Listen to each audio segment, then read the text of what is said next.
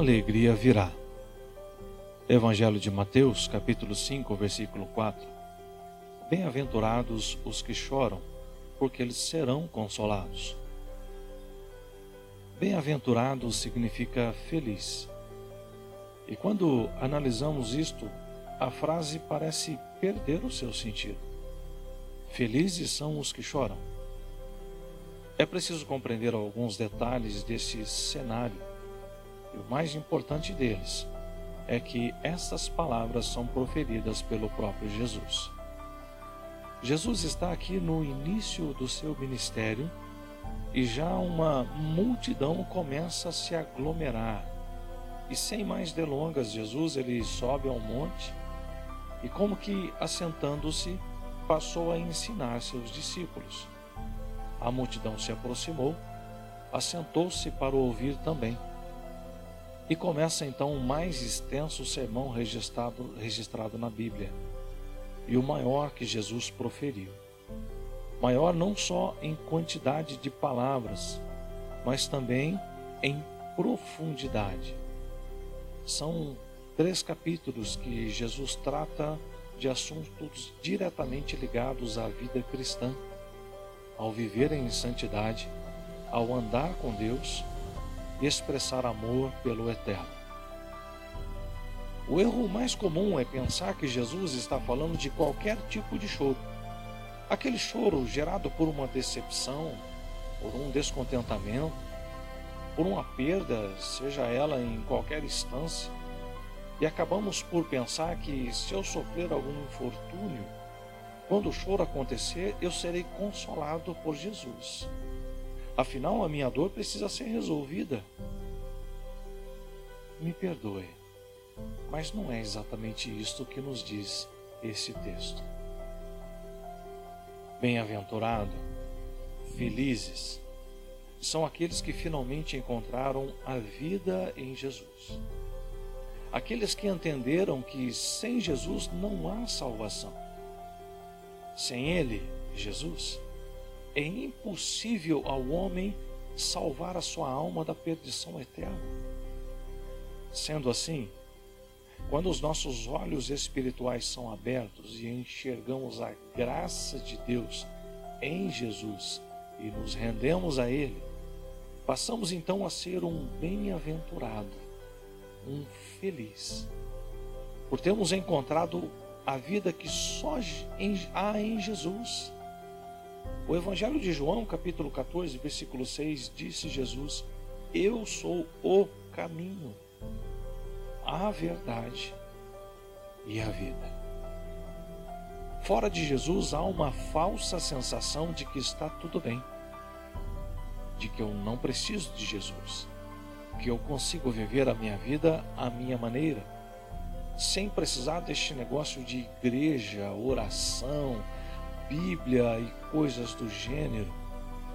Mas este pensamento é maligno e nos afasta do Deus vivo e verdadeiro. Outro detalhe muito importante é a tradução do restante do versículo. Bem-aventurados que choram, porque serão consolados. Veja o que diz o comentarista Fritz Heinecke, abre aspas.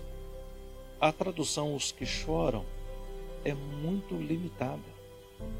Os que se lamentam são também e especialmente aqueles que descobriram toda a miséria do eu corrompido pelo pecado.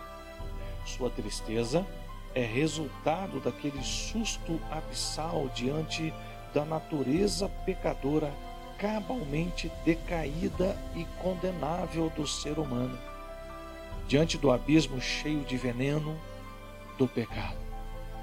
Nessa situação, totalmente desesperadora da pessoa, unicamente o Senhor pode proporcionar o consolo, a saber que só Ele consegue vencer. Fecha aspas. Veja que aqui os que choram são aqueles que compreenderam o seu estado de pecado e se arrependeram. Sem arrependimento não há remissão, não há perdão dos pecados. Sendo assim, podemos compreender com clareza duas coisas, dois detalhes maravilhosos nesse texto. Primeiro, não importa o seu pecado para Jesus e sim o seu arrependimento. Isto deve ser entendido com muita responsabilidade. Independente de quanto pecado tivermos cometido, uma vez arrependidos genuinamente, Deus nos perdoará. Mas temos que levar em conta a vida de santidade. Quando Jesus estava ensinando na porta do templo e os fariseus trouxeram uma mulher que fora pega em adultério e questionaram Jesus: Mestre, na lei Moisés manda apedrejar mulheres pegas em adultério. E tu, o que dizes?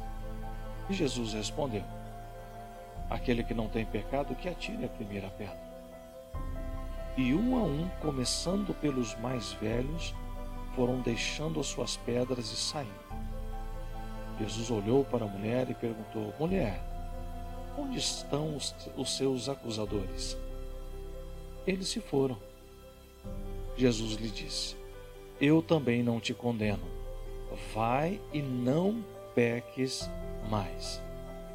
A melhor maneira de vivermos sem pecado é buscar viver em santidade naquilo que pensamos, falamos e fazemos todos os dias. A segunda coisa, somente Jesus pode enxergar, enxugar todas as nossas lágrimas, apesar de nós. Mesmo sendo falhos e pecadores, Deus olha para nós com misericórdia e amor. Tudo o que precisamos fazer é crer, confiar e obedecer. Que Deus te abençoe exponencialmente. Que Ele derrame graça sobre a sua vida. Que o amor de Deus inspire o seu coração a se arrepender e a depender dele todos os dias, em toda a sua vida. Seja um bem-aventurado, uma bem-aventurada e veja o mover de Deus enxugando todas as suas lágrimas. Que Deus te abençoe.